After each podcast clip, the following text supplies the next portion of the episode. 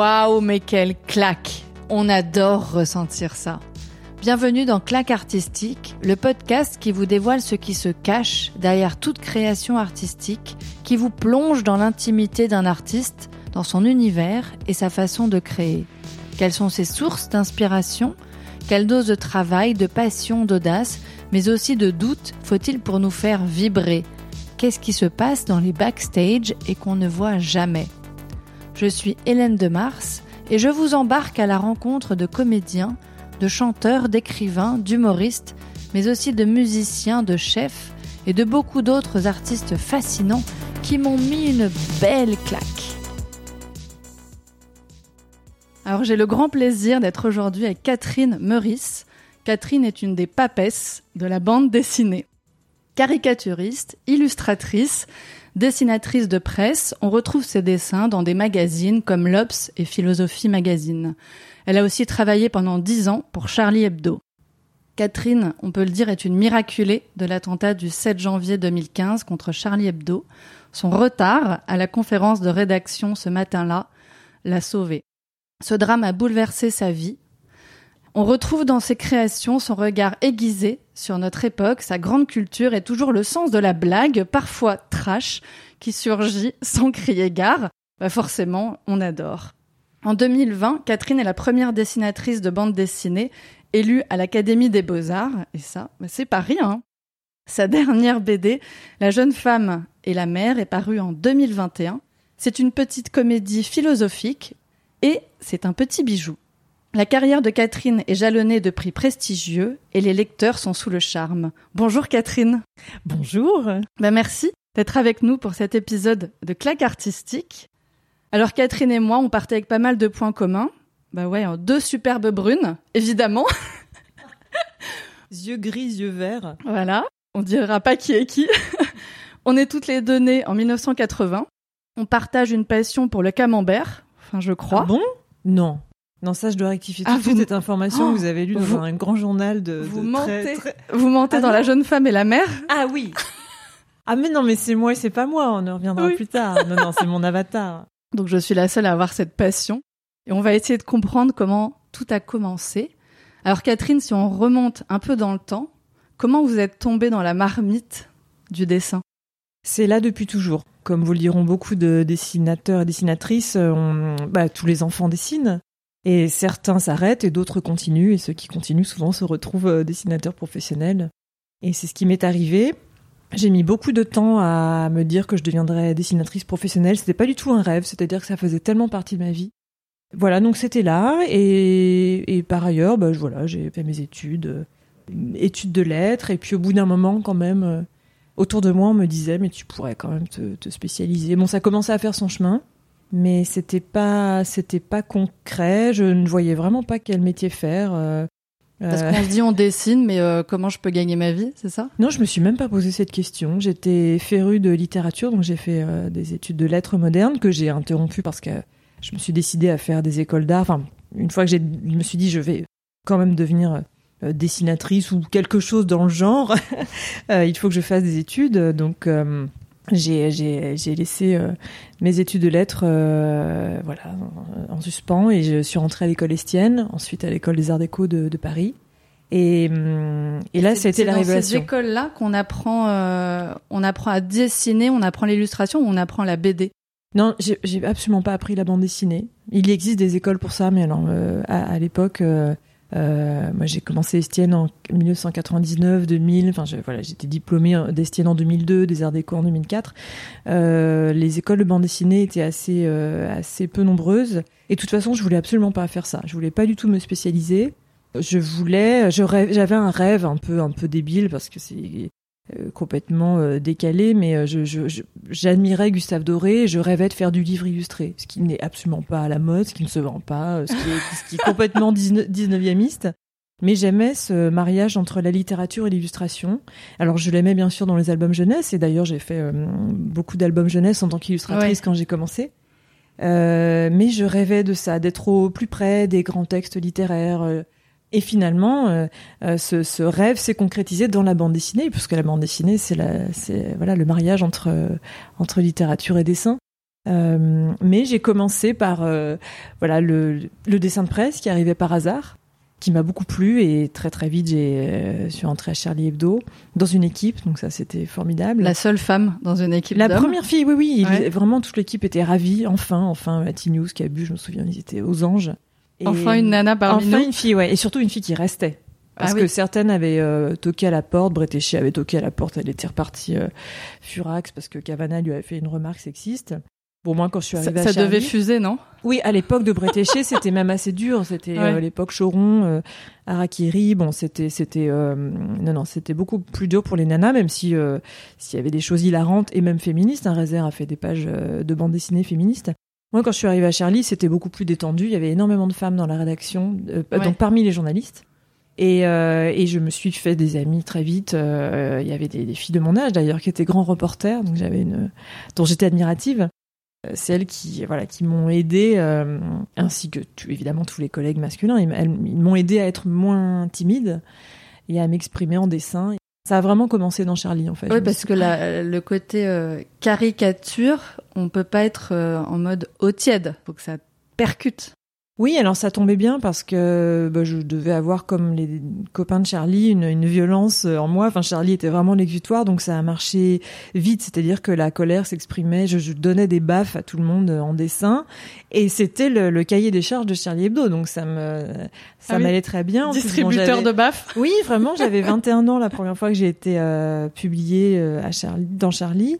Alors mes dessins étaient bourrés de défauts, mais euh, mais la chance que j'ai eue, c'est que les, les, les, copains ont cru en moi euh, tout de suite. Alors ça, j'en, revenais pas, mais euh, mais ils, ils étaient, eux étaient sûrs d'eux.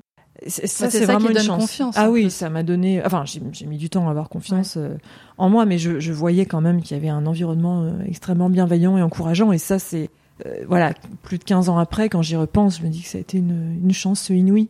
Bah oui. Et comment s'est fait le switch de euh, ces caricatures, justement cette distribution de BAF, à des BD plus plus tendres qui ont un autre euh, clairement un autre axe narratif, si on peut dire? Alors, je, pense que les BD plus tendres sont arrivés après la catastrophe de 2015, euh, notamment avec La Légèreté, qui, a, qui a été publiée en 2016, donc après l'attentat.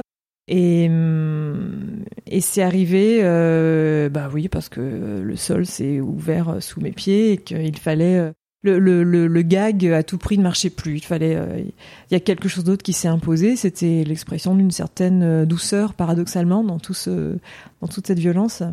Mais auparavant, même si je, je veux pas hum, résumer mon parcours à voilà cette fracture de 2015, il n'y avait pas eu, enfin je voudrais pas être caricatural en disant qu'il y a eu un avant et un après, mais mais c'est vrai que quand on regarde mes bandes dessinées d'avant, j'ai commencé en 2008, Mes Hommes de Lettres, Le Pont des Arts, ce sont des bandes dessinées très très burlesques, très euh, qui, qui euh, qui foncent, qui courent, qui galopent, qui sont extrêmement agitées. Oui, il y avait déjà cette petite graine de de, de rire et de euh, moins moins baf moins baf, mais rire quand même. Ce sont des bandes dessinées que je faisais quand quand j'étais en week-end, quand je cessais de bosser pour Charlie, parce que Charlie a occupé vraiment 90% euh, de ma vie pendant 10 ans.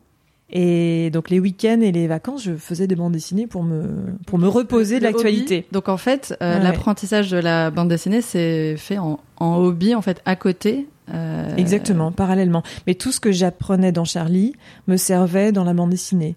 Et hum, c'est-à-dire justement ces, ces, ces gifles.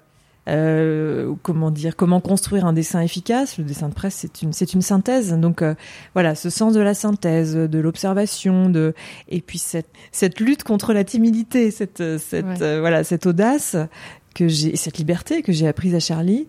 Bah, tout ça, je l'ai injecté dans mes bandes dessinées personnelles. Donc ça a donné Mes Hommes de Lettres, Le Pont des Arts, Moderne Olympia euh, dans, la, dans lesquelles euh, il y a une insouciance euh, et une, une, hilarité à chaque page. Bah et parce que je crois que c'était, enfin Charlie, donc c'était une équipe et il y avait un effet d'entraînement. quand on dessinait, on cherchait d'abord à faire rire les copains.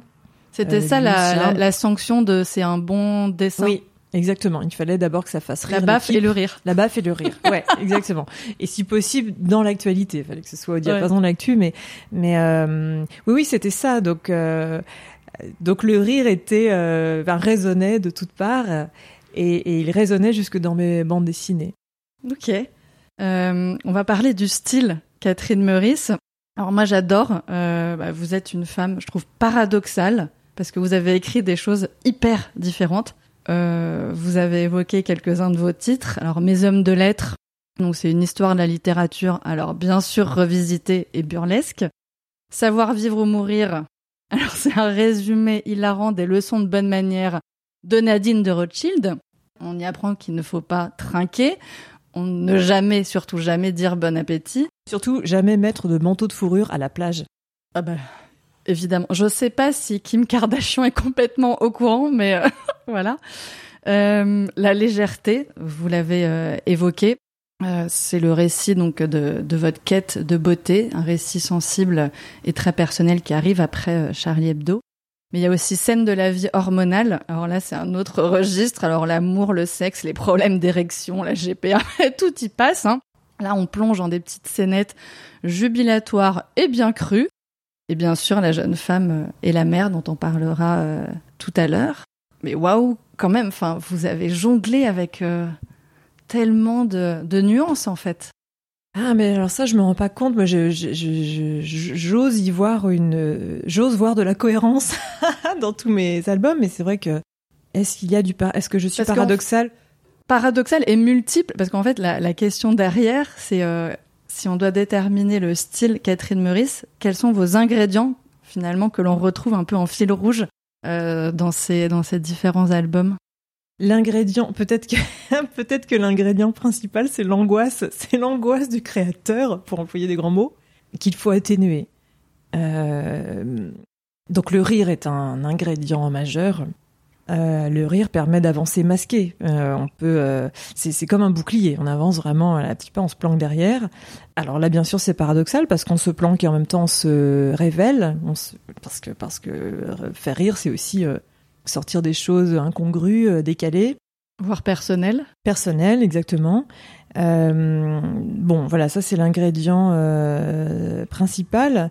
J'ai peur de, de, perdre des, euh, pas la mémoire, mais euh, enfin cela dit, ça m'est arrivé ça après l'attentat contre Charlie de perdre la mémoire, mais j'ai, je crains toujours de euh, perdre en cours de route des, des, des, de belles idées, pas les miennes, hein, celles des autres, des écrivains, de, de des pensées, enfin des choses qui m'aident à vivre, qui nous aident à vivre, et je puise ça notamment dans la littérature et les arts.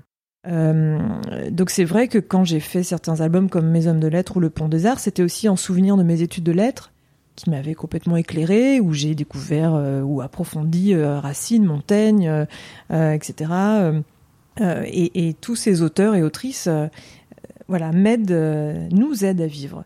Donc ça, j'ai envie j'ai envie d'avoir tout ça autour de moi, vraiment tout près de moi. Donc ça se retrouve énormément dans mes livres. Ouais. Euh, mais bien sûr, ce ne sont pas que des compiles de citations, ça j'en ai rien, ah bah à, j'en ai rien à secouer. Donc euh, voilà, donc c'est c'est adapté, c'est c'est rebricolé, c'est euh, parfois c'est moqué, mais c'est toujours un hommage. Donc c'est sûr que la, la, littérature et les arts se retrouvent beaucoup dans mes livres. après, alors oui, les nuances dont vous parliez, mais je sais pas, c'est vrai que parfois je et mais j'ai l'impression que j'ai une veine eau douce et eau salée, quoi. D'accord comme beaucoup de dessinateurs ou d'écrivains, on a, on a plusieurs facettes et, et pour ne pas s'éparpiller et se perdre dans le monde, on essaie de rassembler tout ça dans, dans nos livres. Très clair. Euh, Est-ce que vous pouvez nous parler un petit peu de vos influences? Alors les influences, alors littéraires, j'en parlais un instant, euh, il y en a énormément. Proust, euh, J'en parle beaucoup. si je vous saoule avec ça, vous me le dites. Hein. non, Proust, ça a été une découverte. Je l'ai lu il y a dix ans maintenant. C'est merveilleux et bouleversant, donc j'y reviens souvent. En plus, je crois qu'il m'a donné un peu euh, Proust. Euh, je dis ça sans, sans, prétention. Proust m'a donné envie euh, de prendre conscience de mon écriture, de comment dire. quand j'ai écrit notamment Les grands espaces, j'ai alors je cite Proust dans l'album, mais j'ai énormément pensé à voilà, la construction, la, la recherche du temps perdu, quelque chose d'assez cyclique. Proust avait écrit euh, le, premier tome et le dernier avant d'écrire les, les, tomes intermédiaires. Euh, et voilà cette réflexion sur sur le temps, sur le, passé, les sensations, comment dire les sensations qui guident l'écriture plus que plus que l'intelligence, pour reprendre une expression de Proust, euh, l'intuition et voilà prime. Donc tout ça c'est voilà c'est des choses que j'avais en tête Et bon, alors Proust, mais ça peut aussi être tout, enfin voilà, énormément d'écrivains français comme américains, italiens, John Fante, Jim Harrison. tout m'intéresse, tout m'intéresse. Vous aimez aussi la poésie Oui, Philippe Jacotet. Oh, je, je, je sais même pas par où commencer. J'ai vu euh. des petits euh, clins d'œil à Baudelaire dans certaines. Oui, bien sûr, dans euh, mes dans mes bandes dessinées, dans, dans, le notamment mes hommes de lettres et le Pont des Arts. Bon là, il y a tous mes il y a tous mes chouchous. Il y a Baudelaire, Zola, Balzac. On a un petit plaisir à les recaser dans ces dans ces œuvres. Ces gens, oui, parce que ces artistes qu'on admire. oui, oui, c'est très c'est très marrant de de les avoir tout près de soi. Déjà, ça les prolonge. J'ai fait la même chose avec les, les copains des géants aussi de, de, Charlie Hebdo qui ont été euh, qui ont été assassinés en 2015. Wolinski, Cabu, euh, Bernard, euh, Maris, Char. Bon, je les prolonge dans la légèreté. Bah on, peut même les rendre un peu immortels en les dessinant en quelque sorte, parce qu'ils sont ils sont dans les pages des livres. Ils y sont pour toujours, si tant est que le livre. je, je pense que c'est un, un vrai truc quand on est artiste aussi d'avoir cette petite part d'éternité que l'on pose dans les œuvres et que l'on transmet et qui vont nous survivre. Et c'est ça aussi qui est joli. Oui, alors moi, c'est pas conscient du tout. Enfin, l'idée que, que, les livres me survivent. Alors ça, j'y pense pas du tout. C'est un oui, mais euh, Catherine, c'est vrai. Ah bon, bah alors, euh, si vous dites, non, non, j'y pense pas. C'est imprimé, c'est imprimé. C'est imprimé. Euh, enfin, à chaque fois que mes livres sortent, je, je, je, regarde ailleurs parce que je vois tous les défauts, donc je pense vraiment pas à la postérité après le livre, il faut le laisser euh, vivre sa vie. Non, je j'ai pas du tout conscience de comment dire de rendre les mm, par exemple les grands écrivains ou les artistes immortels dans Moderne Olympia ou Le Pont des Arts. En revanche, quand j'ai fait la légèreté, ça j'en étais consciente parce que la mort était si près. Euh, euh, voilà, elle, est passée si près et puis elle, elle a elle a fauché les copains que là, voilà, la légèreté n'est pas qu'un tombeau au sens littéraire, mais il y a un petit peu de ça quand même. Ils sont dedans. Et, euh, quand j'ai dessiné La légèreté, c'était difficile de d'écrire ce livre, mais au moins, euh, euh, voilà, j'étais heureuse de me dire, mais ils, ils, sont dedans. Là, j'en ai, vraiment eu conscience pour ce livre-là, mais qui est un livre à part. Bien sûr. Et j'aurais aimé qu'il n'existe jamais d'ailleurs, ce livre. On enchaîne, on enchaîne. Oui. Mon Dieu. Après, ouais, quand on arrive à, à sublimer des choses atroces, et c'est le rôle de, l'art finalement. C'est vrai qu'en écrivant la légèreté, puis même après euh, les grands espaces qui sont quand même liés, il y a un petit peu de ça aussi dans la jeune femme et la mère. Mais euh, je n'ai jamais autant euh, senti, enfin touché du doigt les, vertus cathartiques de, l'art. Ça c'est quelque chose dont on parle souvent, c'est même un cliché. Mais mais faire un livre après un attentat qui vous concerne, après une catastrophe qui vous concerne, oui, là on se dit bon sang, l'art sert on dit souvent que l'art est inutile. Bon, bah là, il sert quand ah même, il sert quand même à quelque chose. Oh mon Dieu, c'est bien sûr que ça sert. Euh, on va repartir sur un terrain un petit peu plus léger. Euh, vous mettez en scène une héroïne qui vous ressemble. En fait, c'est drôle, j'ai l'impression que vous vous, auto-caricaturez. Mais oui. J'avais lu une phrase que je trouvais rigolote. Vous avez dit euh, Je suis facile à caricaturer avec un grand nez, mes cheveux. C'est drôle ce choix, du coup, de s'auto-caricaturer. C'est c'est un moyen, euh, pareil, d'avoir ce décalage un peu du rire et d'accéder à un récit euh, beaucoup plus personnel. Oui, ça n'a pas été évident tout de suite. Ça s'est venu euh, sur le tard parce que, comme je vous le racontais, donc j'ai commencé par le dessin de presse pendant plus de dix ans. Le, but c'était de remplir un journal, Charlie Hebdo en l'occurrence. Donc il fallait traiter l'actualité et faire des voilà, on parlait pas de soi dans Charlie, on dessinait Sarkozy à longueur de journée ou François Hollande, mais ou Bush ou je ne sais quoi. Et mais on ne se dessinait pas, c'était même euh, ça, n'avait pas, enfin on n'y pensait pas quoi. Le journal était la priorité. Et mais quand même, j'ai commencé à esquisser un personnage euh, qui avait vaguement mes traits dans euh, Savoir vivre ou mourir. Euh, parce qu'il s'agit d'un reportage vécu, un, voilà, un vrai reportage. In vivo. Exactement, mais que j'ai fait avec une amie reporter, Agathe André, et euh, donc nous étions toutes les deux allées chez Nadine de Rothschild pour euh, voilà prendre des cours de, oh, savoir-vivre. nous, y étions allés incognito. Et quand j'ai fait euh, quand j'ai fait mon compte rendu d'abord sous forme de reportage en Charlie Hebdo et quelques années plus tard sous forme de bande dessinée, j'ai fait une fusion de voilà cet ami reporter et moi, je, je l'ai je l'ai j'ai mélangé ces deux personnalités pour faire un personnage et j'étais plus facile à dessiner que ma copine reporter. Euh, donc c'est venu comme ça. Bah oui, parce qu'elle a une frange, un long nez, un visage complètement oblong, euh, euh, une sorte d'asperge, une tige. voilà. Agathe était plus voilà plus plus plus frisée, plus. Enfin c'était c'est j'avais moins c'était moins facile sous le sous le crayon. Ouais, c'est parti comme ça ça. a démarré comme ça, ouais. Et après, Ouais. vous vous injectez dans les, Voilà. dans les récits. Exactement. Et c'est une façon de, de mieux ressentir les choses, de s'approprier euh, le récit de manière, oui, oui, plus, plus intime. Et, hum, et après, le, le, récit autobiographique est vraiment arrivé à débouler euh, sans prévenir euh, dans la légèreté. Pour les raisons que j'ai évoquées tout à l'heure, euh, catastrophe, soudain, je, voilà, problème d'identité, je savais plus qui j'étais. Oui, parce que ce, choc, vous- en plus, vous ouais. l'évoquez dans la légèreté, ça a été un choc à la fois euh, émotionnel, mémoriel, sensoriel. Donc, on se retrouve à côté de sa vie. Et finalement, le, le récit de, de cette histoire, bah, vous, vous l'incarnez dans la légèreté à travers ce petit personnage. Bah, Euh, ce personnage qui, pour le coup, était, me- était moi. euh, oui, oui, c'était une façon de, de, de me réapproprier, voilà, la de, de re- retrouver la mémoire, d'être incarné, c'est-à-dire, enfin, au sens littéral du terme, c'est-à-dire que de la page 1 à la page euh, finale de la légèreté, je suis dessinée, je crois, à toutes les, dans toutes les cases parce que je, je, je- et je me dessine en train de marcher, de parler, donc je suis vivante. Je, la Ouais. légèreté prouve que je suis vivante. Euh, et, et voilà, donc me dessiner là, ça avait du sens. Sinon, j'aurais jamais osé. Enfin, je me fiche complètement euh, de raconter ma vie. Ça, ça n'intéresse personne. Et là, il s'agissait pas de raconter ma vie. Il s'agissait moi donc. Euh, Le côté égoïste de la légèreté, c'est que je, reprends les, les rênes de, voilà de, de, ma vie, de mon corps, de ma mémoire, euh, en me dessinant à chaque page, et, euh, et je prolonge, comme je disais, la vie des copains. Et aussi, je, je- j'évoque euh, comment dire les artistes, l'art, le Caravage, l'Italie, etc.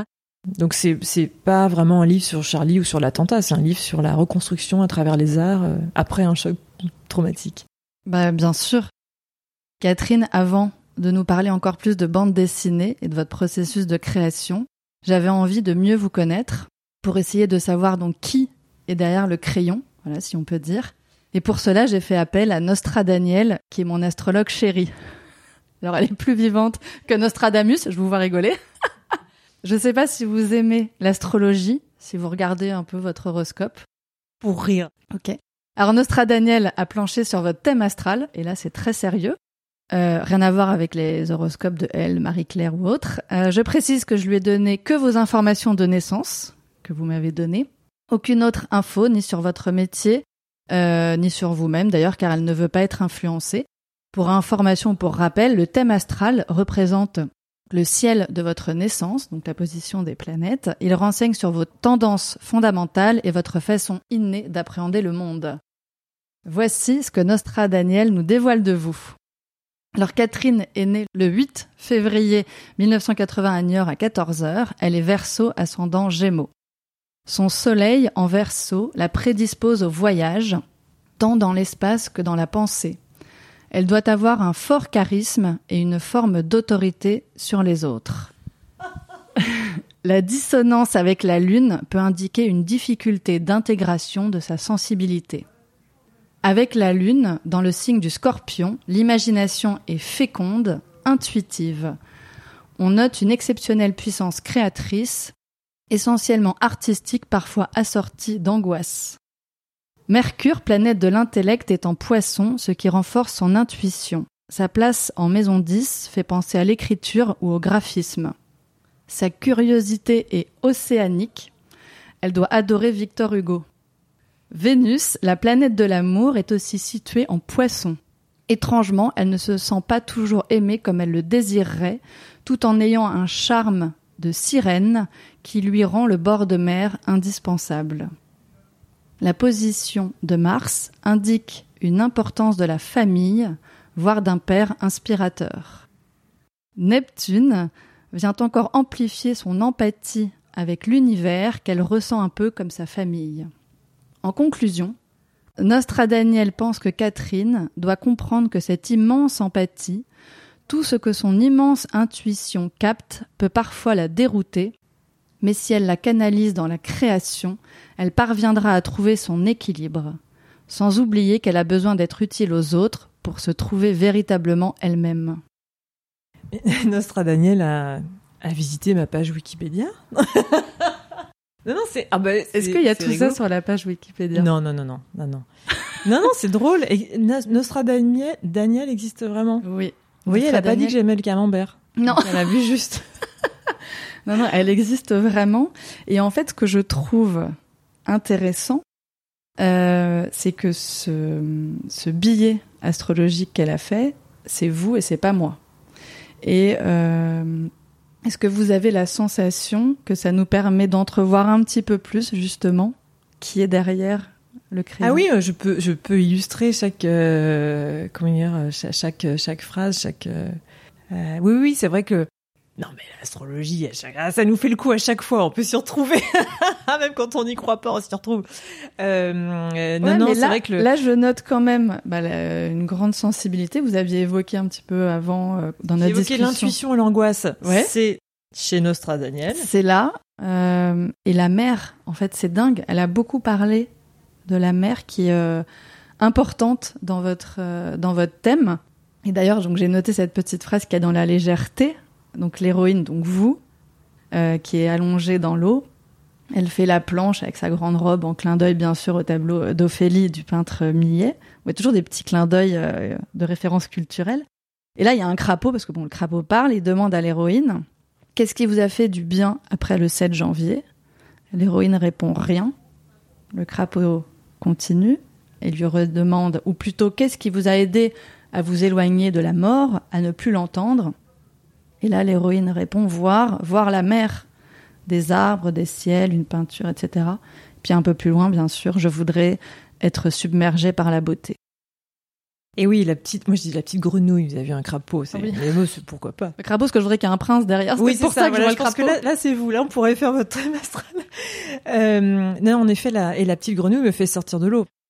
Ouais, C'est intéressant de voir cette cette importance, voilà, euh, de euh, de la mer. Cette, on Mais c'est vrai que la, la mer, elle est, elle s'est imposée, euh, ou même, enfin l'océan même, euh, dès les premières pages de la légèreté. euh, donc toujours ce, cet, cet album euh, charnière. euh, et c'est vrai, voilà, mes, mes, mes amis, euh, de, de- Isabelle et Jean-Jacques, Isabelle Merlet, qui est ma coloriste d'ailleurs, et Jean-Jacques aussi est coloriste. Bon, ils m'avaient emmené, euh, et fin janvier 2015, ils m'avaient emmené voir l'océan euh, au Pila euh, pour euh, pour m'aider à pas devenir dingo, quoi, parce que j'ai, voilà, ils m'avaient hébergé un- quelques jours euh, parce que je savais plus où aller. Enfin, j'étais complètement paumée. Quand on est seul sur la ligne du Pila, c'est c'est c'est absolument magistral. Et, moi, j'étais complètement sonnée par par l'attentat, et donc j'avais j'avais eu une presque une vision. Euh, pas, pas mystique, mais vraiment quelque chose de. de...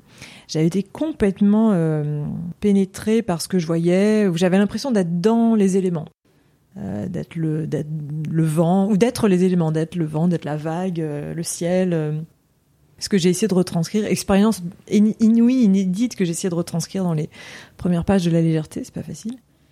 Et, euh, et donc là, j'avais l'impression d'avoir des yeux immenses, immenses, qui me faisaient voir mieux que d'autres en fait. Et, hum, et ça, c'était c'était assez incroyable. Et j'ai j'ai j'ai j'ai su, euh, je savais pas grand chose à l'époque, mais enfin j'avais conscience de pas grand chose, mais j'ai quand même senti que je que ça finirait cette que cette cette Oui, cette quand le hypersensibilité, elle aurait une voilà, elle aurait un peu elle aurait plus- une fin exactement. Quand la chimie se rétablit, parce qu'on a beaucoup de chimie d'électricité. Ouais. Donc j'ai tenu à, enfin j'ai tenté de raconter ça dans la légèreté. Et cette idée que l'océan nous nous nous dépasse, parce que la nature est plus puissante que nous, et tant mieux, c'est ça qui est absolument merveilleux. Bah, Cette idée-là, elle, elle, arrive dans La jeune femme et la pour Mais quelle transition, Oh. mais impeccable, mon Dieu, je pas rêver mieux. Justement, l'idée, c'était de parler bah, de, de cette sublime euh, BD, donc euh, une jeune femme et la mer. Euh, Est-ce que vous pouvez nous faire le pitch? La jeune femme et la mer se passe au Japon. C'est une adaptation très très libre d'un roman euh, japonais, enfin d'un écrivain japonais qui s'appelle Natsume Soseki. Le roman s'intitule Oreiller d'herbe. C'est un roman euh, sur la, la, dont le personnage principal est un peintre, personnage que j'ai repris. Euh, il, c'est un, un roman sur le processus créatif, sur le comment on accède à l'état intérieur pour faire un tableau. Donc j'ai repris un peu l'intrigue tout en la tout en déviant du chemin parce que je peux pas je peux pas rester sur une autoroute, il faut que je prenne les itinéraires bis. Donc la jeune femme et la mère, c'est alors plusieurs personnages. Euh, déjà un personnage qui me ressemble, encore un. Euh, une dessinatrice française qui débarque au Japon, exactement comme je l'ai fait en 2018 quand j'ai fait une résidence artistique à la Villa Kujoyama à Kyoto. Euh, qui était assez, euh, qui était très importante. Voilà, je suis restée quatre mois euh, de, de, de, février à mai au Japon, période en plus sublime dans ce pays. où J'ai vu le printemps arriver. Donc je me suis inspirée de mon expérience de d'artiste en résidence. Euh, voilà, pour, pour écrire La jeune femme et la mère. Donc, je, mon personnage de dessinatrice française déboule au Japon et veut peindre la nature. Elle annonce comme ça, elle sait pas trop ce que ça signifie, la nature. On va voir dans l'album ce que c'est, ou qu'est-ce que ça peut être parmi d'autres, euh, parmi plein de définitions. Elle rencontre un peintre japonais qui lui veut peindre une femme, mais qui n'y arrive pas. Il échoue à peindre. Alors il, il ne pond que des haïkus. il n'arrive pas à peindre, mais sous son pinceau sortent des, des poèmes, pas, pas de la peinture. Oui, donc haïku c'est très court. C'est très court poèmes, poèmes japonais. Ouais. Euh, il y a divers personnages. Ils vont rencontrer une jeune femme qui s'appelle Nami, euh, qui, qui, est assez mystérieuse, qui est une jeune femme japonaise qui, euh, qui dirige une auberge thermale et qui semble euh, liée aux éléments et qui, euh, qui lit euh, le présent et l'avenir dans, dans les plis de la mer, dans les euh, dans, dans, qui sait prédire les typhons, les catastrophes, etc. Elle est assez intrigante. Je vous dirai pas ce qu'il en est, bien sûr, pas spoiler. Et puis nous avons aussi dans cette aventure un, un tanuki, donc une sorte de gros raton laveur, personnage emblématique au Japon euh, de la mythologie japonaise, mais qui existe vraiment. J'en ai vu. Euh, et lui, il parle. Voilà, c'est un tanuki qui parle, une sorte de gros raton qui parle et qui et qui euh, met euh, mon personnage sur la euh, sur la voie, qui voilà, qui, qui, pousse un peu ce personnage et ce récit à se, à se développer. Et, et, voilà, et tout ce et ce petit groupe de personnages va converger à un moment donné au, au bord d'un étang, mais un étang qui est rempli d'eau de mer. Donc on en revient à la mer. La mer est extrêmement présente. Euh, parce qu'il y a une réflexion, encore une fois, sur l'art, euh, l'art japonais, euh, le monde flottant, les estampes, c'est ça, ça raconte le monde flottant, c'est-à-dire le, temps qui, passe. donc cet album est à la fois une comédie, une fable philosophique qui parle de notre rapport à la nature, à cette mer, mais aussi à la forêt, au paysage. C'est une introduction sans prétention et plutôt avec des accents humoristiques, c'est une introduction à, l'esthétique japonaise, euh, à l'esthétique euh, du, paysage japonais. Voilà, en, tout, en toute, dans, dans, les ingrédients, on a, euh, on a bien sûr du rire, vous l'avez dit, des réflexions, un peu de philosophie, encore des petites touches de culture par-ci par-là qui sont un peu bah, votre votre mix d'ingrédients. dans les thèmes, vous l'avez évoqué, donc c'est la beauté, bien sûr la nature qui nous dépasse. Euh, pourquoi le Japon et pourquoi vous avez envie d'écrire cette histoire? Euh, je voulais aller très loin pour, euh, pour, comme le dit le personnage qui me ressemble dans les premières pages de l'album, pour renouveler ma banque euh, d'images mentales. Ça, c'est vraiment calqué sur ce que je ressentais à ce moment-là. Et à me confronter à une culture, à des paysages, à des couleurs, des formes que, que j'ignorais, qui m'étaient peu familières. Et la grande surprise, c'est qu'en arrivant là-bas, euh, eh bien, il y avait quand même un sentiment de familiarité, d'étrange, d'étrangeté familière, comme euh, comme dit euh, Lévi-Strauss. Euh, donc ça, ça a été hum, voilà assez assez prodigieux et tellement étrange que j'ai eu envie de le raconter. Voilà, je, la jeune femme et la mère, c'est pas du tout un carnet de voyage, ça m'intéresse pas du tout de faire ça. C'est pas du tout le récit de ma résidence au Japon, c'est vraiment une fiction euh, qui pose la question de notre passage sur Terre, on n'est que de passage, et, euh, et qui s'interroge sur les sur les paysages qui disparaissent, sur cette nature, euh, euh comment dire, qui nous impressionne, qui est là avant nous, qui sera là après nous. Donc il y avait cette, cette immense différence de culture et en même temps cette cette cette proximité qui, arrive quand on pose le pied au Japon, c'est très étonnant. C'est comme si c'était l'Occident à l'envers, quoi. J'avais besoin, je crois, d'aller euh, goûter euh, le silence des, campagnes japonaises et, me confronter à, cette, à, mon incompréhension du, pays et de la langue. Et, je voulais tirer quelque chose, une histoire euh, originale de cette, de cette rencontre-là. Est-ce que on peut écrire La jeune femme et la mère sans aller au Japon sur la base de photos et de documents où c'était impossible. Impossible. Impossible, je me serais, j'aurais jamais osé faire ça. euh, et je, non, non, il fallait sentir les paysages, il fallait les ressentir. Euh, et d'ailleurs, comme je vous le disais, c'est une adaptation libre donc de Oreiller d'herbe de Soseki. Oreiller d'herbe, quand je l'ai lu en France, ça m'a plu, mais j'ai trouvé ça assez compliqué. Je l'ai emporté avec moi, je l'ai relu à Kyoto, et là j'ai tout compris parce que j'avais sous les yeux euh, bah, les, le, voilà l'architecture, les paysages, la forme des des tuiles, des toitures. Donc des, il, faut être sur place pour comprendre, mais aussi pour ressentir, pour ressentir surtout les odeurs, les euh, vivre ces émotions qui après Oui. viennent nourrir du coup le. Oui, le je crois que c'est même mon matériau principal, ce sont les, les sensations. C'est vraiment ça, et la jeune femme et la mère parlent énormément de, de cela. Donc c'est euh, c'est une petite comédie philosophique, vous l'avez dit. Mais j'adore aussi ce qu'il y a des petites ruptures, voilà que vous créez parfois parce que euh, il y a des propos un peu profonds, réfléchis, puis paf, là il y a un gag euh, qui euh, qui surgit. Euh, j'ai l'impression, en fait, ça dépressurise. L'impression de jeu de piston. Donc vous jouez, vous jouez un peu avec nous et et tout ça forme un un ensemble génial qui se met en musique. Alors, on a parlé, il y a le tanuki, espèce de, de gros raton laveur qui existe vraiment au Japon. Il parle, c'est quand même beaucoup plus drôle. Alors, il nous dit même qu'il a des grosses roubignoles. Euh, L'héroïne n'a pas de pinceau, il s'arrache, pardon, littéralement les poils du cul pour lui en faire un pinceau en disant, bah, en gros, vous inquiétez pas, euh, je sors de chez le coiffeur, ça sentira pas mauvais. Le tout pour que bah, l'héroïne puisse peindre et réfléchir à beaucoup de choses. J'adore ce côté euh, euh, vraiment soupape, voilà, euh, que vous créez. Il y a en se baladant, l'héroïne arrive, il y a un temple, il y a, bon, il y a une énorme bite. On peut dire bite ça dans existe, un podcast. Je m'en fous. C'est un temple qui existe. C'est la fertilité, bien sûr.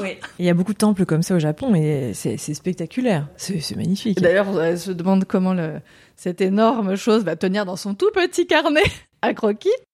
Parce que bien sûr, quitte à en représenter une, faut qu'elle soit énorme, sinon c'est pas drôle.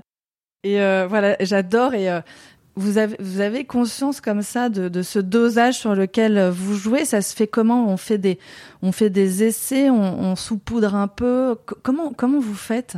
Oui, parce que j'ai moi-même besoin de ces soupapes. Si je si je fais un livre ent- entièrement euh, poétique et profond, je m'ennuie à mourir, quoi. Et puis les lecteurs vont tomber à l'inanité. Enfin, c'est non, non, ce serait absolument chiant. Puis j'ai très très peur de la de la d'être pédance, quoi. C'est horrible. Alors moi, je j'ai ressenti que. Enfin bon, non, non, c'est atroce.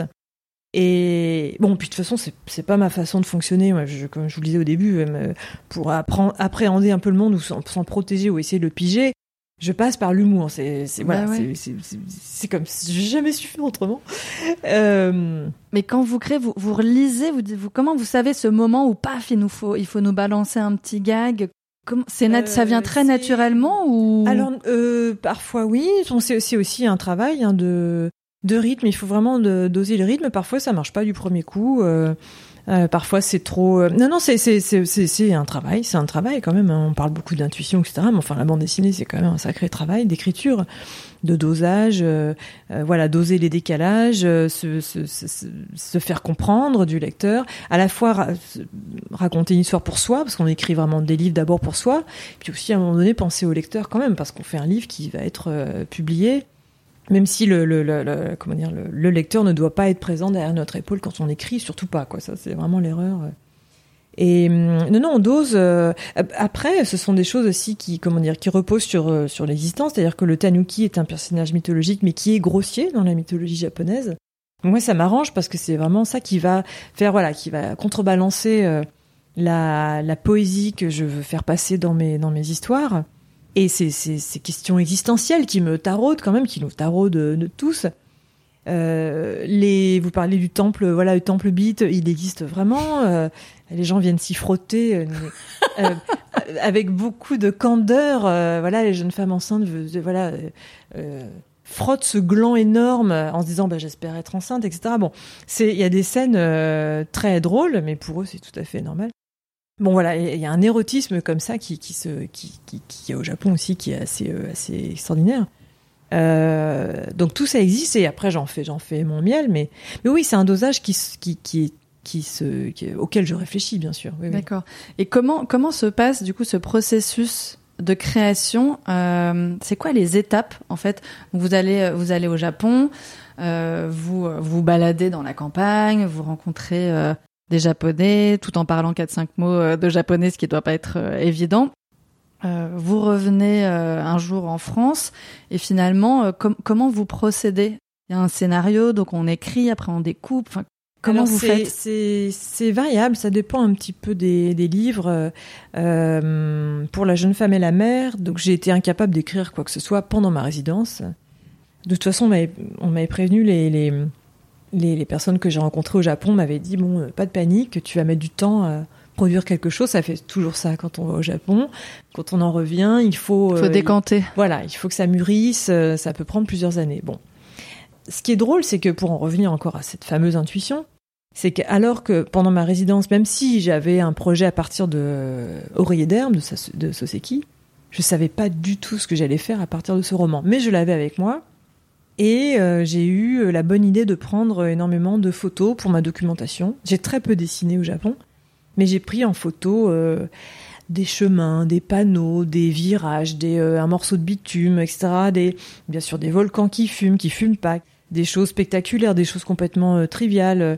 Euh, voilà, un chemin, un bout de toiture. Bon, je savais pas du tout ce que j'allais en faire, sauf que par miracle, tout ça m'a servi. C'est-à-dire que quand j'ai écrit les 2018, euh, donc j'ai commencé à dessiner en 2020, fin 2020. Euh, eh bien, ma banque d'images était prête et je suis allée piocher. Alors que, voilà, comme je vous disais, je savais pas ce que j'allais faire. Et je suis allée piocher dans ma banque d'images. Donc, j'ai beaucoup dessiné d'après. Euh, vous avez commencé par le dessin parce qu'en fait, c'est ça aussi qui m'intrigue. Là, j'ai un peu vite. Non, non, j'ai commencé. Bien sûr, je commence par un scénario. Le scénario, juste pour qu'on se rende compte, euh, nous qui ne faisons pas de bande dessinée, scénario, c'est c'est quoi? C'est 5 pages, 10 pages, c'est très détaillé. Alors là aussi, euh, je, change un peu de méthode à chaque livre. Pour La jeune femme et la mère, il y a eu un scénario euh, euh tapé euh, sur ordinateur qui fait, je sais pas, une vingtaine de pages. et pour la première fois, j'ai écrit les dialogues j'ai fait un vrai scénario. Euh, enfin, un vrai scénario. J'ai pas fait, je suis pas allée jusqu'à faire comment dire le découpage. Vous savez, case une, deux points, euh, le personnage, plan moyen, plan, plan américain. Ça, je fais jamais. C'est pas du tout ma méthode. Mais pour la jeune femme et la mère, oui, j'ai écrit un scénario de 20 pages et je l'ai écrit pendant le confinement. Euh, donc très concrètement, voilà, les, premières euh, notes sont arrivées en, mars 2020 et en mai, juin, je relisais euh, une dernière fois le scénario. Voilà, je l'ai écrit en quelques mois. Je ne dessine pas tout de suite parce qu'il faut absolument que ça mûrisse. Enfin, je, me répète le livre entier en voilà, je, le feuillette dans ma tête en marchant. Je reviens sur certains trucs, je précise. Je voilà, je fais. C'est exactement ça. Je feuillette mentalement mon livre euh, de la première page à la dernière page pour être sûr que c'est que voilà qu'il a du sens, euh, que tout tient debout. Et une fois que c'est prêt euh, mentalement, et, voilà, je, je, commence le, je commence les planches immédiatement avec un petit, des petites esquisses à côté où je fais mon découpage, c'est-à-dire que je vais tracer des toutes petites, des petits rectangles qui sont les futures pages du livre et je vais euh, voilà découper, faire un tout petit, ce qu'on appelle un petit gaufrier. On trace les cases, on, on voit comment, euh, où est-ce qu'on met les dialogues, comment vont euh, évoluer les personnages. Donc ça, pour moi, c'est tout petit. Je fais pas du tout un storyboard très très très poussé. J'en suis incapable. D'accord. Et tout ça, c'est à la main? Oui, oui, tout ça est à la main. Ouais. D'accord. Quand la partie des dessins commence, tout est à la main. Même si je dois revenir sur le scénario, peaufiner des choses, c'est manuscrit là. C'est vraiment, je touche plus du tout à l'ordi. Et, et, voilà, et j'avance. Euh, alors chacun ses méthodes. Je sais qu'il y a voilà plein d'autres euh, copains et copines qui travaillent pas comme ça, mais moi j'avance vraiment euh, au fur et à mesure, quitte à foirer certaines planches euh, originales en fait. Bon, je m'en rends compte assez tôt, heureusement, parce que sinon c'est dur. C'est passer des heures et des heures et, vous recommencez. Bon, c'est le c'est le jeu. Et mon, mon, scénario peut évoluer. je le remets à jour euh, tout en avançant sur le sur le dessin. C'est vraiment une, une sorte de, de, de, locomotive que je pousse comme ça ou de wagon. Je pousse les wagonnets ouais. comme ça un peu tous en même temps. Et en termes de matériel, après, euh, ouais. pour euh, parce que vous évoquiez euh, donc on a parlé du le, le, scénario, donc le découpage, on commence à mettre un on trouve le rythme, le, le rythme, ouais. la musicalité, j'imagine de, de l'ensemble. Il y a aussi une phase donc de de, couleurs. euh, et là, là, vous prenez quels outils pour euh, visualiser un peu, choisir euh, le style, la couleur de ce que nous on va avoir entre les mains? Alors ça aussi c'est quelque chose qui se décide avant, c'est-à-dire que je, je sais si l'album sera en couleur ou pas, et je sais si les couleurs seront faites par moi ou par Isabelle Merlet, ma coloriste. En fait Isabelle Merlet a mis en couleur deux de mes albums, Les Grands Espaces et La Jeune Femme et la Mer. Et je savais au moment où j'écrivais l'histoire que euh, Isabelle ferait les couleurs. Je savais que moi je ferais les dessins noir et blanc. Donc ça, ça se pense différemment. On ne dessine pas de la même manière quand on sait qu'on va confier les couleurs à quelqu'un d'autre, quand on sait que l'album va rester en noir et blanc ou pas. Bon voilà, tout ça se, se pense. Et pourquoi confier les couleurs Euh, À parce que d'abord, j'adore le travail d'Isabelle, qui est une, une coloriste euh, géniale. Elle a une euh, très grande sensibilité. On s'entend très bien sur euh, euh, voilà des petites choses très ténues de, de l'existence. C'est important. Oui, Comme un partenaire de danse. Exactement, exactement. Donc c'est une excellente partenaire. Et pour la jeune femme et la mère, je, je, je savais qu'elle aussi qu'elle trouverait euh, des harmonies euh, incroyables et et aussi pourquoi je lui ai confié les couleurs, c'est-à-dire que alors les grands espaces comme euh, la jeune femme et la mère, ce sont c'est un gros travail de dessin. Et, et je savais qu'une fois que j'aurais achevé ce travail de dessin, je serais complètement à sec, j'aurais plus d'énergie. Vidé. Vidé, Ouais. complètement vidé, ouais. Et si j'avais fait les couleurs moi-même, ça aurait été fadasse. J'aurais été mollassonne, parce qu'il y a aussi une date de. Il y a un délai à respecter. L'éditeur publier. attend- voilà, exactement. L'éditeur attend euh, les pages, etc. Et ça aurait été euh, très médiocre, je pense, euh, mou du genou, quoi. Pour les albums précédents, où j'ai fait mes propres couleurs, Moderne Olympia, Le Pont des Arts, euh, je savais donc que je ferais les couleurs, donc je me suis mise dans un autre état. Et puis bon, c'est des, j'ai avancé par scénette en quelque sorte, par chapitre. Le Pont des Arts, ce sont des chapitres, donc euh, vous pouvez mettre 10 Ouais, pages en couleur. C'est plus, fa- euh, voilà. c'est plus facile à gérer. Voilà. Et Moderne Olympia, ce ne sont pas des chapitres, c'est une histoire au long cours, c'est une comédie musicale, burlesque. Mais la, la couleur, j'ai procédé presque par scénette, parce que la couleur vient dire aussi des choses et vient structurer le récit. Donc la, la- la- la- les pages d'introduction, ça va être telle gamme de couleurs, le- l'action, euh, le drame, etc. Je vais changer un peu de gamme. Ouais, Bon, c'est important. ça, ça. se réfléchit, ouais. D'accord. Vous avez mis combien de temps pour euh, écrire Une jeune femme et la mère Tout, tout faire, c'est ça ou- Ouais, jusqu'à ouais, jusqu'à la couleur, jusqu'à. Alors, bah, ça a mûri euh, depuis euh, ma résidence au Japon qui a eu lieu en 2018. Euh, j'ai commencé à écrire en mars 2020 le scénario et j'ai achevé le dessin en juin 2021. J'ai commencé à dessiner, je crois, en septembre 2021 avec des interruptions. Parce qu'il y a Ouais, donc c'est un sacré processus en fait. Oui. Voilà, donc non, non, c'est un, c'est un gros travail. C'est un gros, euh, ouais, c'est un gros énorme boulot avec beaucoup d'étapes que nous on qu'on ne voit pas et euh, et euh, c'est intéressant, je trouve, de voilà, ce qu'on se disait de soulever un peu le rideau pour voir pour voir ce qu'il y a derrière. Et j'avais noté une phrase euh, que que vous avez dite, que je trouvais hyper intéressante à ce sujet. Euh, vous avez donc il y a des choses qui se font instinctivement dans un livre. C'est un équilibre entre lâcher prise et tenir son récit et son dessin. Voilà, je trouve ça super intéressant parce que voilà, encore une fois, on se rend pas compte de euh, du travail, on va dire technique, voilà, mais aussi d'un moment, quelque chose qui va vous vous dépasser. D'ailleurs, vous avez aussi dit, euh, fait, je fais confiance à mon dessin plus qu'à moi-même. Oui, oui, oui, oui, c'est vrai. Je trouve mon dessin beaucoup plus sûr de lui, enfin plus audacieux que moi, plus. euh, et je- j'attends d'être surprise par mon dessin. Alors pas tout le temps, bien sûr, comme vous le dites. euh, en effet, il, y a- il faut une structure. euh, euh, en tout cas, dans mes livres, je, je veux qu'il y ait une structure. Mais ça veut Euh, dire quoi être surprise par mon dessin? Je trouve ça génial, eh ça m'intrigue à mort. bah, ça- là encore, c'est une histoire d'intuition. euh, on veut dessiner tel tel personnage et puis. euh, Il va faire ça, mais on va- savait pas voilà, qu'il allait faire ça. Exactement, ouais. Alors parfois c'est l'outil même qui provoque l'accident. Moi je dessine à la. D'abord je fais des esquisses au crayon et ensuite j'encre à la plume avec une vraie plume et de l'encre de Chine. Bon c'est un- une méthode très traditionnelle et qui, occasionne pas mal de, dégâts. On renverse souvent son petit pot d'encre.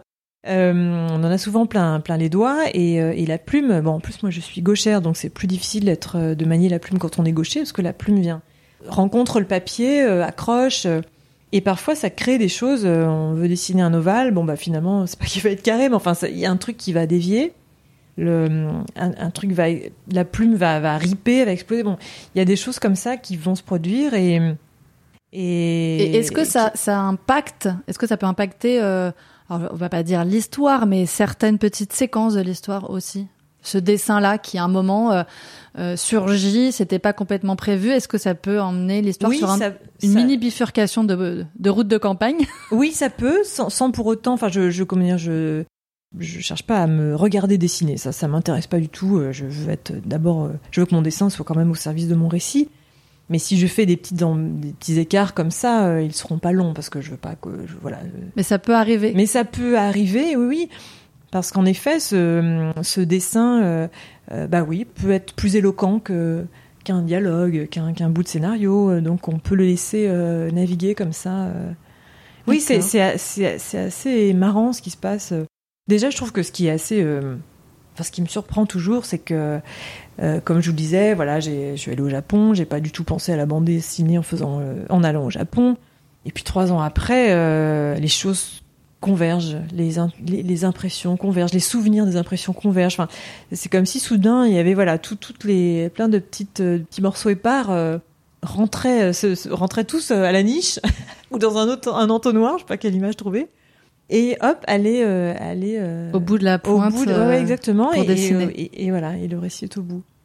Et ça, c'est quelque chose qui m'étonne toujours et, qui est fragile. Je, crains toujours de le perdre. Là, par exemple, en ce moment, je suis complètement à sec. C'est-à-dire que je, je- j'ai, voilà, j'ai pas de livre en cours. Enfin, j'ai une bande dessinée qui sort en novembre, mais justement, je viens de la boucler, donc euh, je, suis vraiment euh, vidée. Alors, c'est pas un inédit, c'est une compilation de planches euh, réalisées chaque mois pour Philosophie Magazine. Donc, c'est, c'est, Ah, j'adore. Voilà, plein- ça me fait rire. Donc c'est quand même des planches très fraîches, mais c'est pas une histoire au long cours inédite. Ça, je, pour écrire ça, il faut que je me. Mais vous avez le droit temps. de faire une petite pause aussi. Et oui, et c'est même nécessaire parce que hum, après, oui, après chaque livre, après la légèreté, j'étais vidée, après les grands espaces aussi, après la jeune femme et la mère, pareil.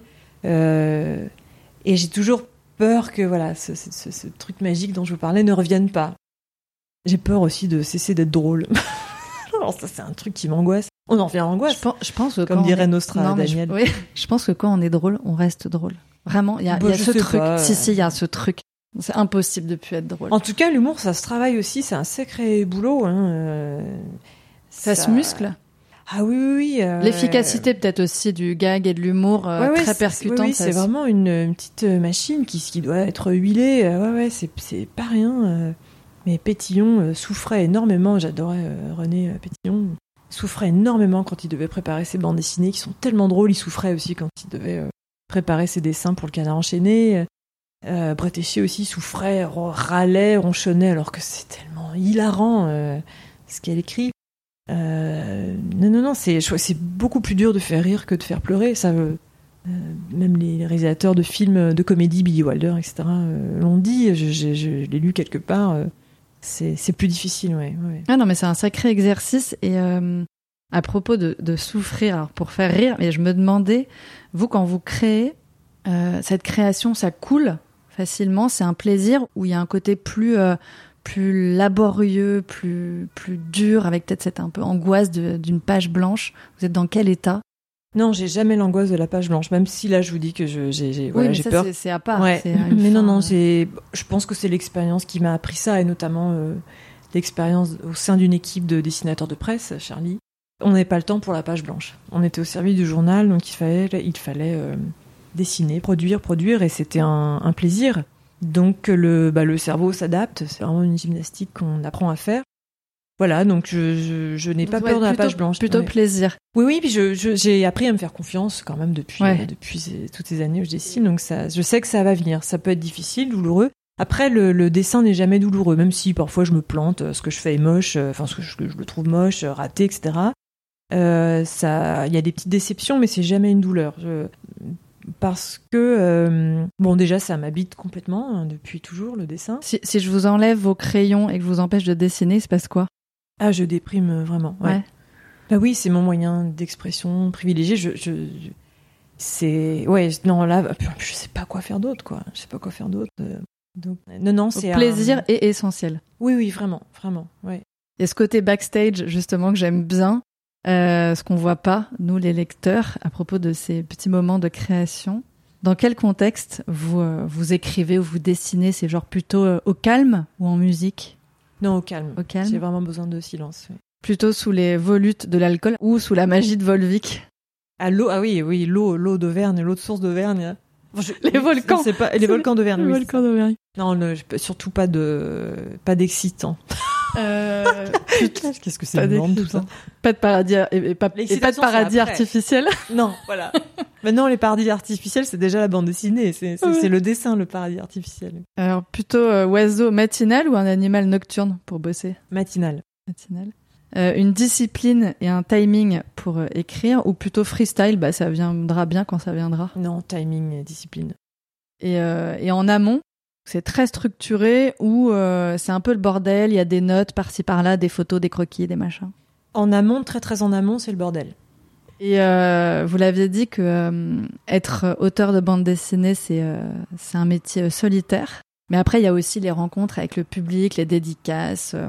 J'imagine que c'est des moments assez sympas qui vous sortent justement de ce côté très très solitaire.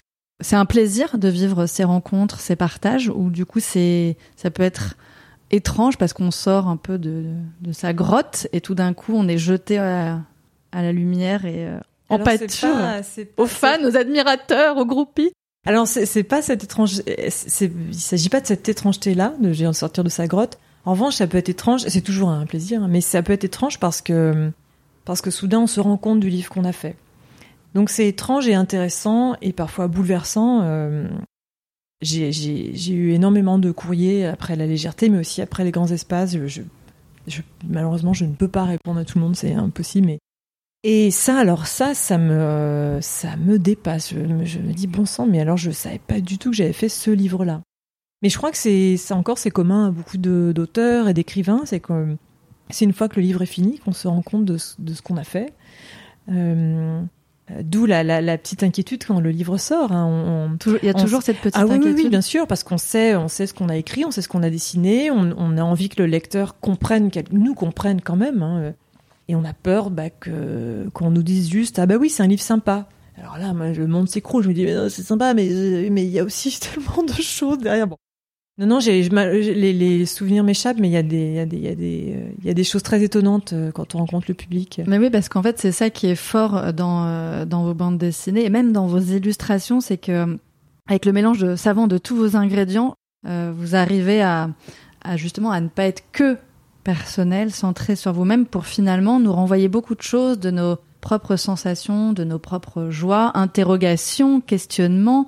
Et euh, je ne sais pas si en amont vous le mesurez, de réussir à, de vos propres questions et sensations, finalement, nous renvoyer un miroir. Il y avait euh, Alix Garin, qui est une jeune autrice de bande dessinée, qui a écrit euh, une merveilleuse bande dessinée qui s'appelle Ne m'oublie pas, qui disait que la création nous tend un miroir.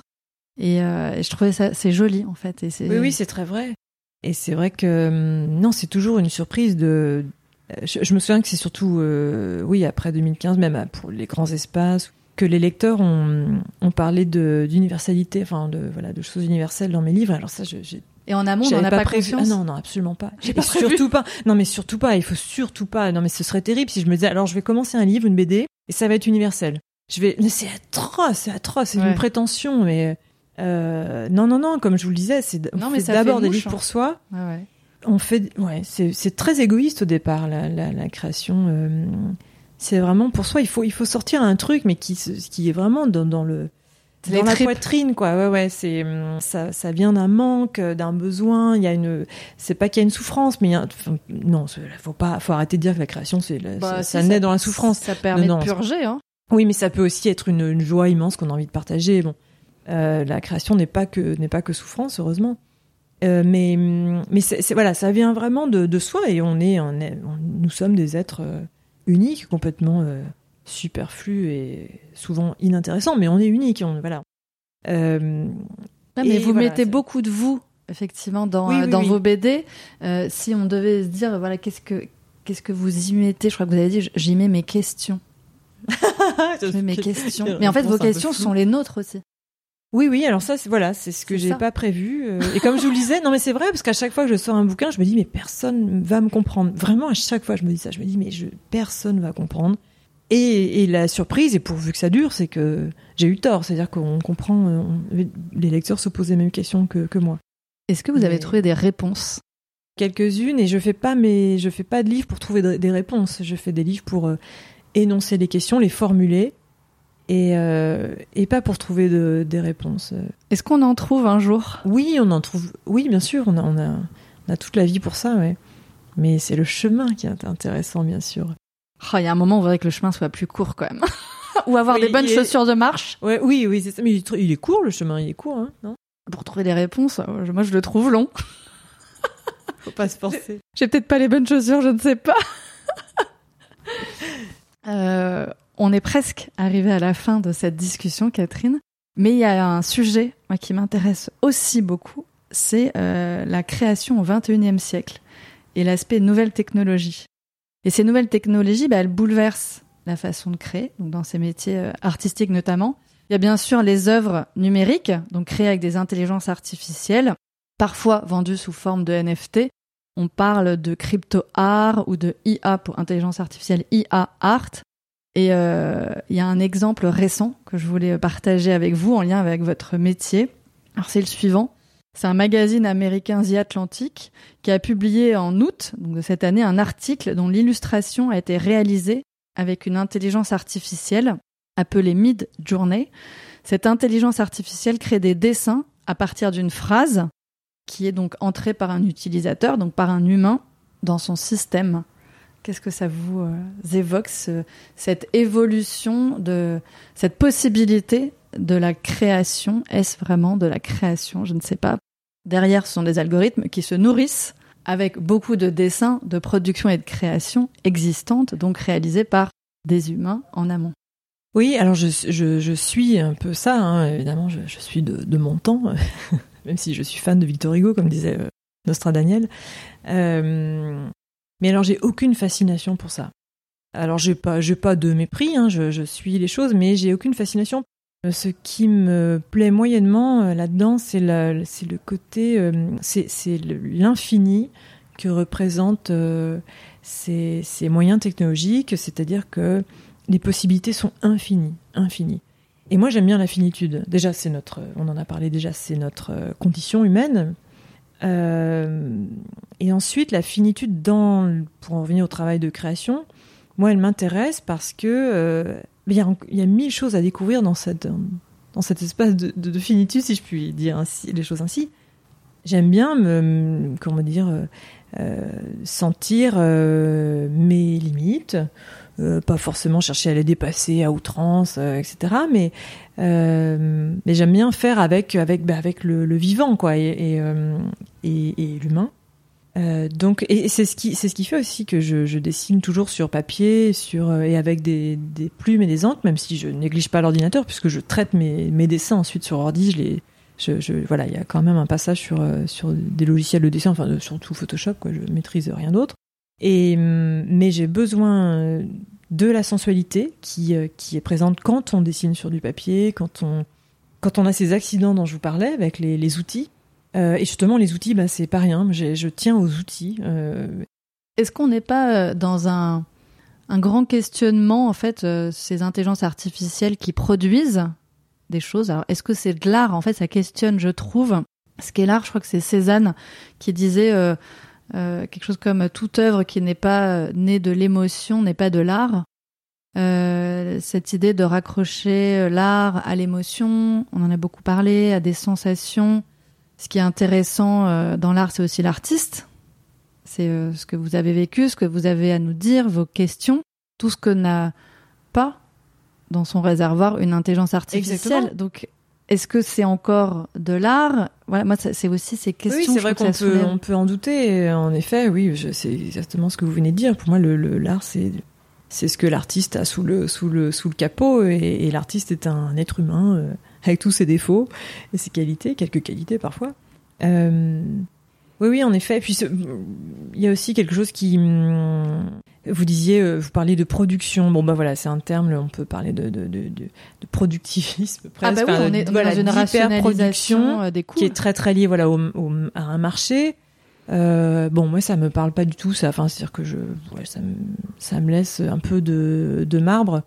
Euh, on observe aujourd'hui, vous voyez, enfin dans d'autres domaines, je sais pas l'agriculture, euh, etc. On a on a tout misé sur le, ce fameux progrès, notamment après la Seconde Guerre mondiale, voilà, productivisme, euh, agriculture intensive, etc. puis maintenant qu'on a tout bousillé, on se rend compte que ce serait bien de revenir à des techniques qui existent depuis euh, Mathusalem, en fait, de euh, semer des graines qui peuvent faire, qui peuvent ensuite engendrer d'autres graines et pas et pas stériles et pas des graines stériles, etc. Bon, laisser des des terres euh, reposer. Bon ben voilà, je, j'assimile vachement le, boulot du créateur à celui du de la terre. de la terre, oui. Euh, sans une forme de euh, simplicité, exactement, et de bon sens. De bon sens et une forme de lenteur. Il faut accepter que les choses ne vont pas toujours très très vite et c'est voilà, c'est pour ça que j'aime les, les outils assez basiques, crayons, etc., qui me qui qui m'obligent à être dans dans le temps dans le temps humain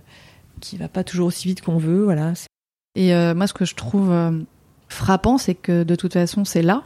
En fait, qu'on soit d'accord ou pas, en fait, c'est ça qui est fou cette évolution voilà qui va péter des lignes. Ça c'est ça c'est sûr. Après comment les, les artistes vont s'en saisir? Peut-être pour créer aussi différemment je ne sais pas. Oui vous racontez des histoires parce que ce qui ne finit jamais ce qui est jamais ce qui ne se démode jamais c'est euh, raconter des histoires. Le, on est fait de mythes euh, l'homme est fait de mythes et voilà on, on, ne cessera jamais de raconter des histoires. Euh, comment vous voyez votre métier évoluer dans 20 ans? J'en ai aucune idée. Euh, je, je, je, ne sais pas. J'espère que le. Je pense que le livre existera toujours. euh... Ah non, j'en sais rien.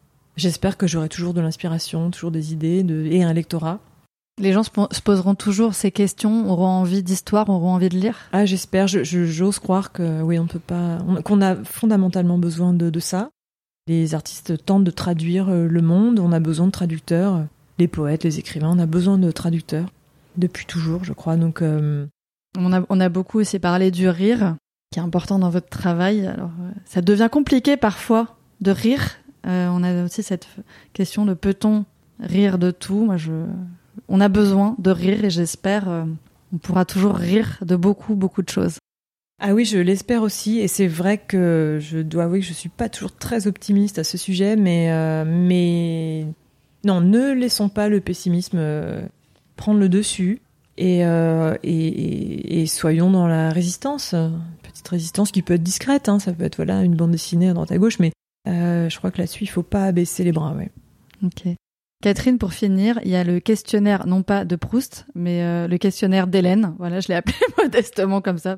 Alors, entre les mains de qui aimeriez-vous voir une de vos bandes dessinées si on imagine que tout est possible, ça peut être quelqu'un de vivant ou pas, de très connu ou pas.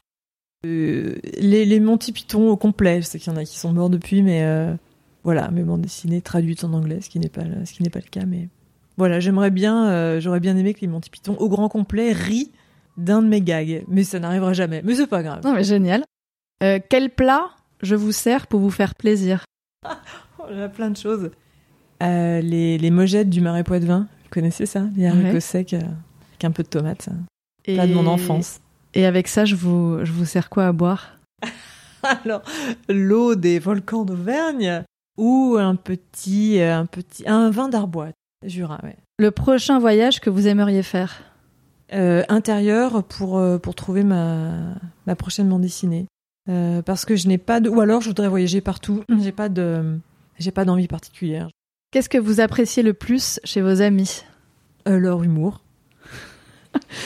Quel serait votre rêve de bonheur Alors, cesser d'être euh, hyper anxieuse et en même temps, ça sonnerait peut-être le glas de ma création, de ma créativité. Donc, euh, bon. Alors, est-ce que vous avez en tête une belle claque artistique, justement, celle qui nous fait nous dire mais waouh, putain, ça claque, voilà, procurée par un artiste quel que soit son métier. Ça peut être un écrivain, un musicien, euh, un cinéaste. Euh.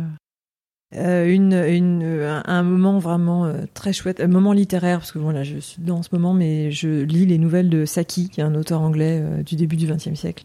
C'est la quintessence de l'esprit anglais. J'adorerais pouvoir faire ça en dessin. Je pense que c'est pas possible parce que l'esprit anglais, bah, c'est pas le mien. J'adore cet humour anglais, mais c'est moi je suis plus dans le burlesque franco-français mais euh, Et voilà, je suis assez admirative de, de cette écriture euh, très concise, très très drôle. Ok. Quelle serait votre définition de l'art? Euh, ben, l'art et le, c'est quoi la, la petite euh, petite phrase de Nietzsche là que j'avais mise en exergue de la légèreté? Bon, vraiment, j'ai pas de mémoire, c'est terrible. L'art est ce qui nous permet de, de ne pas mourir de la vérité? Et enfin, le super pouvoir que vous aimeriez avoir. Euh, avoir une bonne vue jusqu'à un âge avancé. voilà. Ah oui, c'est un mini super pouvoir. Ah bah, oh là là, pour, dans mon métier, c'est un méga super pouvoir. Méga super pouvoir. Ok. Et ne pas avoir de problème de lombaire, pareil, c'est pour pouvoir dessiner longtemps. pas de problème de dos. Ok. Non, super pouvoir, être euh, être vraiment euh, assidu au yoga pour bah, justement pas avoir de problème de, de dos plus tard. D'accord. Bah merci, Catherine. Yoga, yoga, yoga. On vous souhaite Très, beaucoup très de, convenu, beaucoup de séances de yoga avec un très beau prof. Ça sera plus sympa. Merci beaucoup Merci Hélène. d'avoir partagé donc avec nous les méandres de la création euh, d'une bande dessinée magnifique, de vos bandes dessinées magnifiques. J'ajouterai que Catherine Meurice sème sur son passage de la beauté et du rire. La beauté et le rire nous font du bien, donc Catherine Meurice nous fait du bien. non mais c'est imparable, bien sûr. Et euh, en mixant deux de vos BD, voilà, je, je dirais que je nous souhaite beaucoup de légèreté et un joli pompier dans notre lit. Parfait, parfait, c'est dans la boîte. Merci Catherine. Merci beaucoup. Public chéri, mon amour, j'espère que cet épisode vous a plu. Pour que de plus en plus d'artistes incroyables viennent nous parler, il faut faire un max de bruit autour de claques artistiques. Sur les plateformes d'écoute, notez 5 étoiles le podcast et prenez une petite minute pour laisser un avis, c'est un soutien essentiel pour nous. Pour les backstage et m'envoyer des mots doux, direction Instagram et le compte claque.artistique. Merci à tous